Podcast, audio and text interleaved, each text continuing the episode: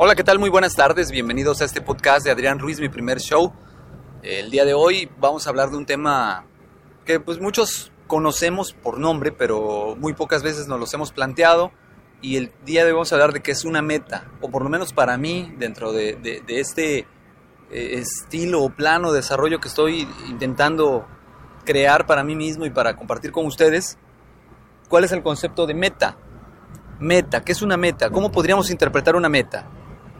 Podríamos definir una meta como aquel objetivo a alcanzar, ya sea tangible o no tangible, en el cual después de haber hecho un esfuerzo, sacrificio o un plan de trabajo lo alcancemos.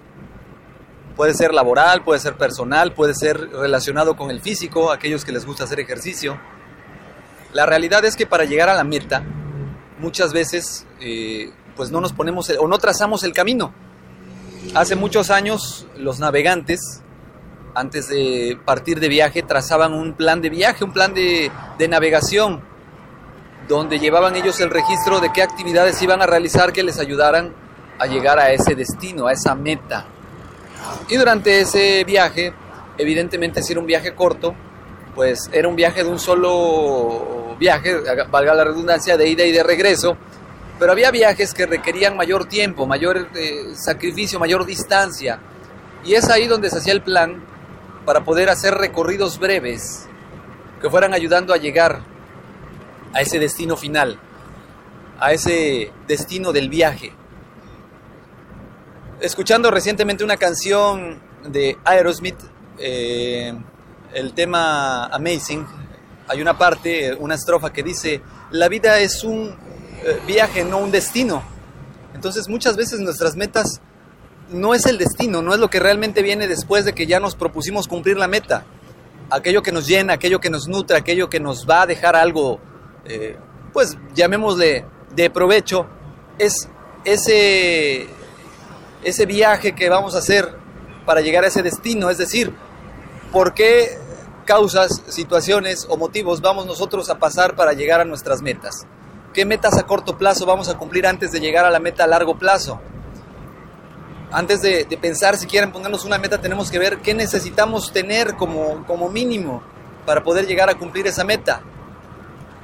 Carla Willock, una alpinista muy, muy famosa en alguna ocasión, en una conferencia que nos tocó ver, nos decía que tenemos que analizar nuestras capacidades y saber hasta dónde llegan nuestros límites.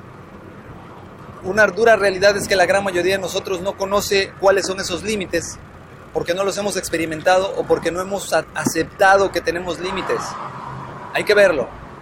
Por otra parte, la vida eh, es como el ultramaratonista. El ultramaratonista para salir a sus, a sus ultramaratones tiene que preparar una maleta con lo esencial para ese, para ese recorrido.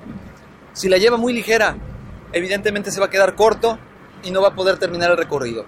Y si la lleva muy cargada, le va a pesar tanto que no le va a permitir realizar el recorrido de manera que él pueda llegar a tiempo o inclusive va a tener que dejar la carrera muchísimo antes por el peso de ese lastre que lleva en su maleta. Entonces, pues yo los invito a reflexionar cuáles son sus metas para esta semana, para este último trimestre del año. Si las metas que nos propusimos al inicio de este año, pues ya las cumplimos, qué bueno, muchas felicidades. Y si no las hemos cumplido, aquí la tarea entonces va a ser, ¿qué nos hace falta? ¿Qué dejamos de hacer en el camino? ¿O qué puntos nos brincamos? Todavía estamos a tiempo, tenemos un trimestre para poder cumplir muchas de estas metas. La realidad es que debemos de ver qué pasos tenemos que dar para lograrlo, para obtenerlo. Y estoy seguro que así se van a cumplir las metas de cada uno de ustedes. Y pues bueno, les comparto, estaba navegando por internet y checando algunas aplicaciones que me ayudaran a desarrollar cierto nivel de, de liderazgo y me encontré una aplicación que si bien es cierto, no es información que contribuya para desarrollar este liderazgo, es una aplicación que bien nos ayuda a disciplinarnos.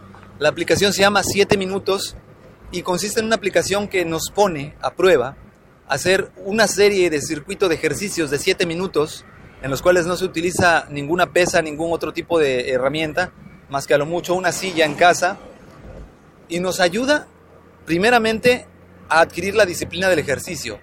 Segundo, pareciera muy fácil.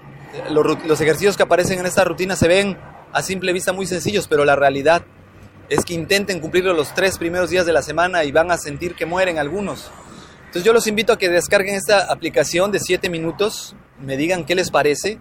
A mí en lo particular me fascinó la idea de tener una aplicación que nos diga qué tenemos que hacer durante esos 7 minutos, nos mida exactamente los tiempos, nos dé tiempos de descanso para que al final nos ayude